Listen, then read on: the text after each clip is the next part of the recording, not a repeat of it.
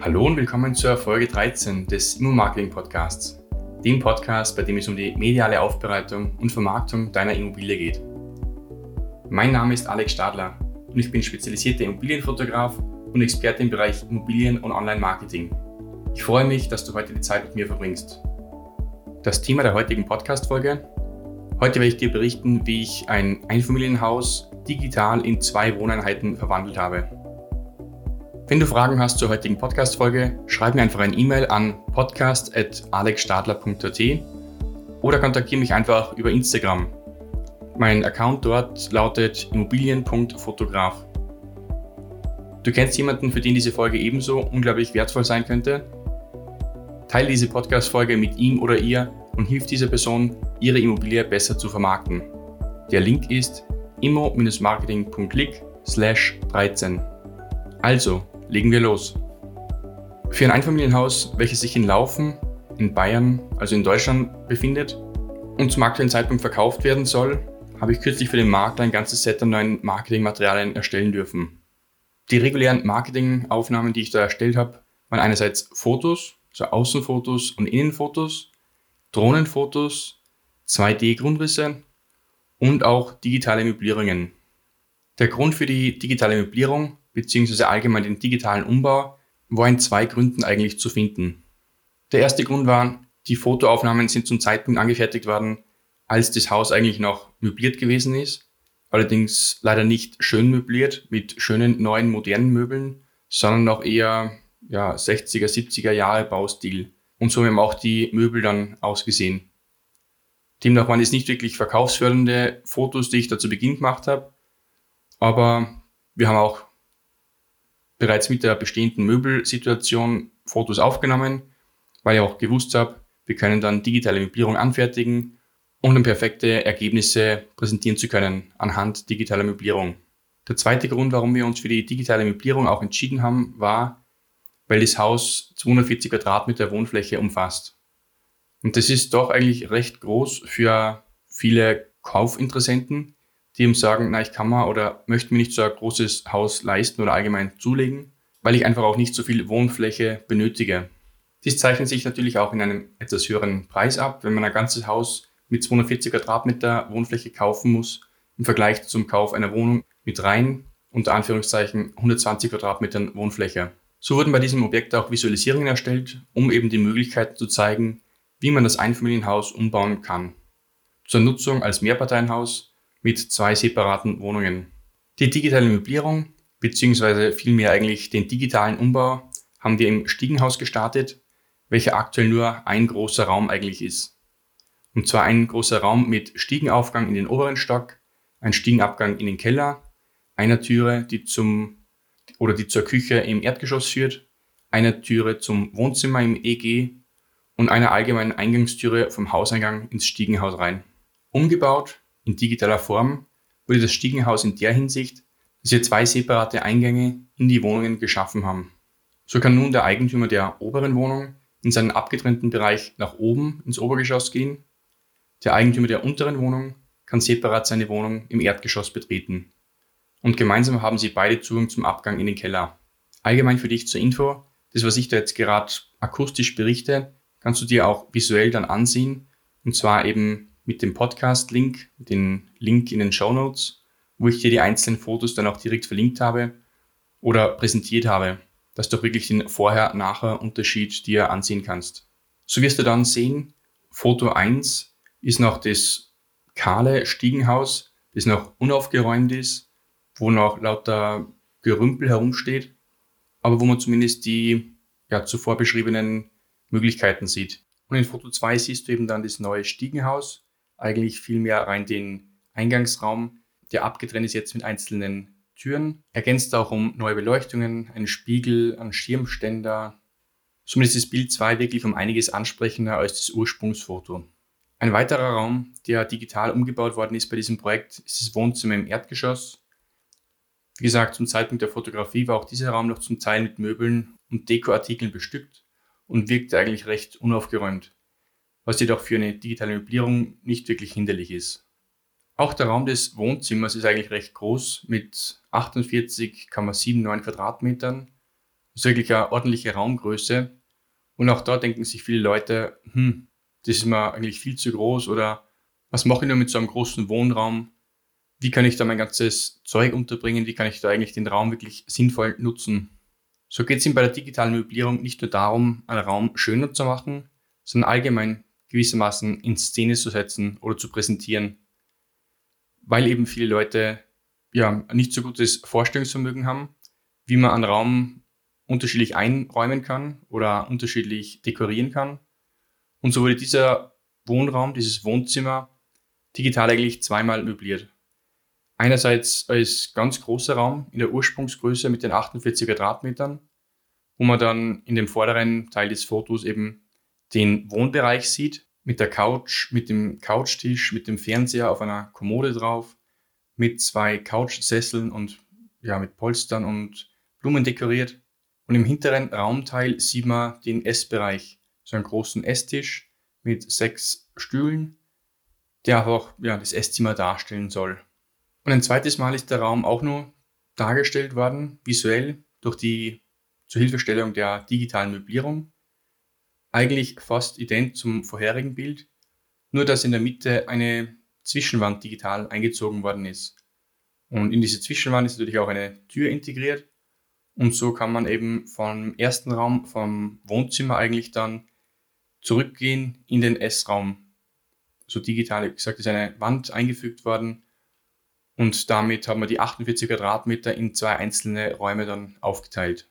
So muss sich jedenfalls ein potenzieller Interessent von der enormen Größe des Raumes nicht abschrecken lassen, wenn er die Fotos im Internet im Exposé sieht, sondern kann sich dadurch ein besseres Bild davon machen, wie er den großen 50 Quadratmeter Raum also aufgerundet, in zwei kleinere Räume aufteilen kann.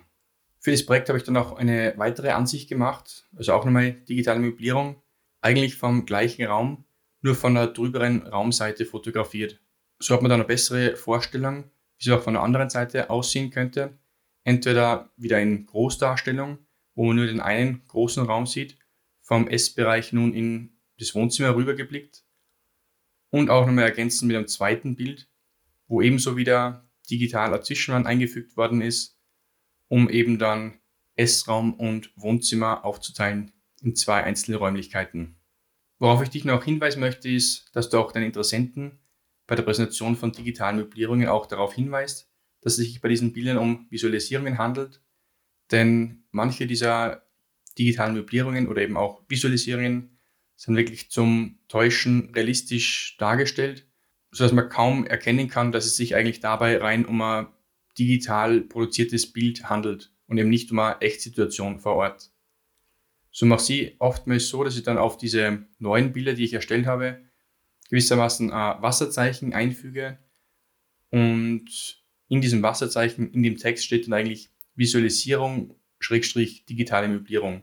So weiß der Betrachter auf jeden Fall, dass es sich hierbei rein um eine Beispielveranschaulichung handelt und eben nicht um ein Foto der tatsächlichen Realität vor Ort. Ja, worauf kommt es nun an, um digitale Visualisierungen oder eben digitale Möblierungen zu erstellen, die wirklich täuschend ähnlich ausschauen? Du solltest am besten ein gutes Grundfoto haben, das im Idealfall mit einer Vollformatkamera und einer Weitwinkel-Objektivlinse fotografiert worden ist. Natürlich kannst du auch mit der anderen digitalen Kamera oder auch mit dem Smartphone Fotos vom Raum machen um eben dann digital die neuen Möbel und die neue Visualisierung einfügen zu können. Wie bereits erwähnt, digitale Möblierung muss nicht zwingend bei leerstehenden Immobilien erfolgen, also nicht nur bei leeren Räumen ist es möglich, sondern ihr habt es auch bereits zum Einsatz gebracht bei Räumen, die bereits komplett möbliert gewesen sind oder auch noch Gegenteil davon bei Räumen, die komplette Baustellen gewesen sind, wo also noch kein Boden drin war, keine Türstöcke, keine Fenster oder noch alte Fenster.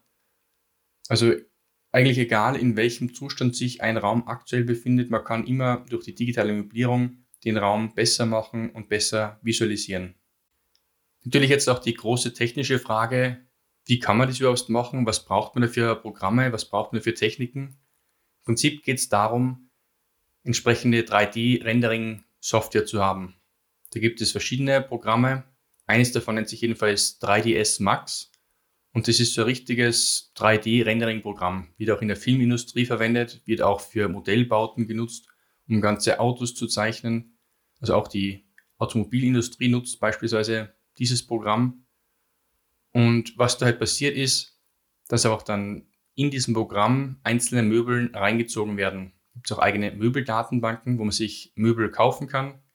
Einerseits mal ein Tischset, wo schon der Tisch ist und die sechs Sessel dazu und dann auch auf dem Tisch vielleicht noch ja, das Tischbesteck drauf ist und die Teller und die Tassen und Suppenteller und so weiter. Also jedes einzelne Element, das man eben in diesem Raum dann darstellen möchte, muss eben als 3D-Element in den Raum auch reingezogen werden. Wenn es dann mal drin ist, muss man es noch an die entsprechende Lichtsituation vor Ort anpassen, um eben auch den Schattenwurf entsprechend authentisch machen zu können, sodass auch die tatsächliche Lichtsituation vor Ort von deinem Ursprungsfoto auch diesen neuen 3D-Möbeln gleicht. Ergänzend kommt zum Teil auch noch Adobe Photoshop zum Einsatz, um eben dann das Ursprungsbild mit den neuen 3D-Renderings zu kombinieren. Keine Sorge, du musst jetzt nicht die ganzen Programme kaufen und dich dann Stunden und Monate oder Jahre lang in das Programm einarbeiten, um perfekte Endergebnisse zu erzielen. Denn es gibt aber auch Dienstleister, die das anbieten, die dir die digitale Möblierung zu recht attraktiven Konditionen anbieten können. Die Investition in ein digital möbliertes Bild ist auf jeden Fall gegeben, weil man oftmals mit einem digital möblierten Bild viel mehr Aufmerksamkeit und viel mehr Interesse bei einem Interessenten erzeugen kann, als wie mit schlechten oder einfach nur unmöblierten und leerstehenden Fotos von Immobilien. Wie du jedenfalls professionelle Immobilienfotos erstellen kannst, und speziell auch digital möblierte Fotos von deiner Immobilie bekommen kannst. Das erfährst du in meinem Immobilienfotografie Online-Kurs, in dem ich da genau auf alle Möglichkeiten eingehe. Von der richtigen Immobilienfotografie mit der Spiegelreflexkamera oder dem Smartphone über die absolut notwendige Bearbeitung von Immobilienfotos, um diese perfekt zu machen, bis hin zur cleveren Auslagerung eben der digitalen Möblierungen an externe Dienstleister, die diesen Service dann für dich umsetzen können. Wie gesagt, digitale Möblierung ist auf jeden Fall sinnvoll und das auch für unterschiedlichste Arten von Immobilien, sowohl für Neubauten als auch für Umbauten, für Renovierungen, für Fix-and-Flip-Immobilienprojekte, für Geschäftsimmobilien, für Wohnimmobilien oder auch für Immobilien der Ferienvermietung. Mit Hilfe von digitaler Möblierung kannst du auf jeden Fall deine Immobilie zu einer richtigen Traumimmobilie verwandeln, um diese eben auch wirklich als Traumimmobilie zu präsentieren und somit eben wirklich das Potenzial, das Marketingpotenzial aus der Immobilie rauszuholen. Das war es nun jedenfalls mit der heutigen Podcast-Folge. Die Shownotes dazu findest du unter immo-marketing.click slash 13. Alle Links und Inhalte habe ich dort nochmal zum Nachlesen sowie auch zum Ansehen der Fotos für dich aufbereitet. Dir hat die Podcast-Folge gefallen? Du konntest hier ein bis zwei wertvolle Tipps für dich mitnehmen? Dann hat sich dieser Podcast ja schon für dich gelohnt. Wenn du Fragen hast und etwas Spezielles wissen möchtest, wenn du Anregungen oder Themenvorschläge hast, dann schreib mir ganz simpel eine Nachricht und ich werde diese entweder schriftlich oder auch hier im Podcast beantworten. Einfach eine E-Mail an podcast.alexstadler.at oder eine Direktnachricht auf Instagram. Profil immobilien.fotograf. Ich würde mich auch freuen, dich in meinem LinkedIn-Netzwerk begrüßen zu dürfen. Wenn du mir noch etwas Gutes tun möchtest, dann empfehle doch diesen Podcast weiter an eine andere Person, von der du denkst, dass auch für diese Person der Podcast genau das Richtige wäre. Und wenn du möchtest, so würde ich mich auch sehr über deine positive Bewertung im Apple Podcast bzw. in iTunes freuen. Danke jedenfalls, dass du mir zugehört und auch deine Zeit mit mir verbracht hast. Viel Spaß mit den wertvollen Tipps und mit der Umsetzung davon und ich hoffe, wir hören uns bald wieder dein Immobilienfotograf und Immobilien- und Online-Marketing-Experte Alex. Ciao.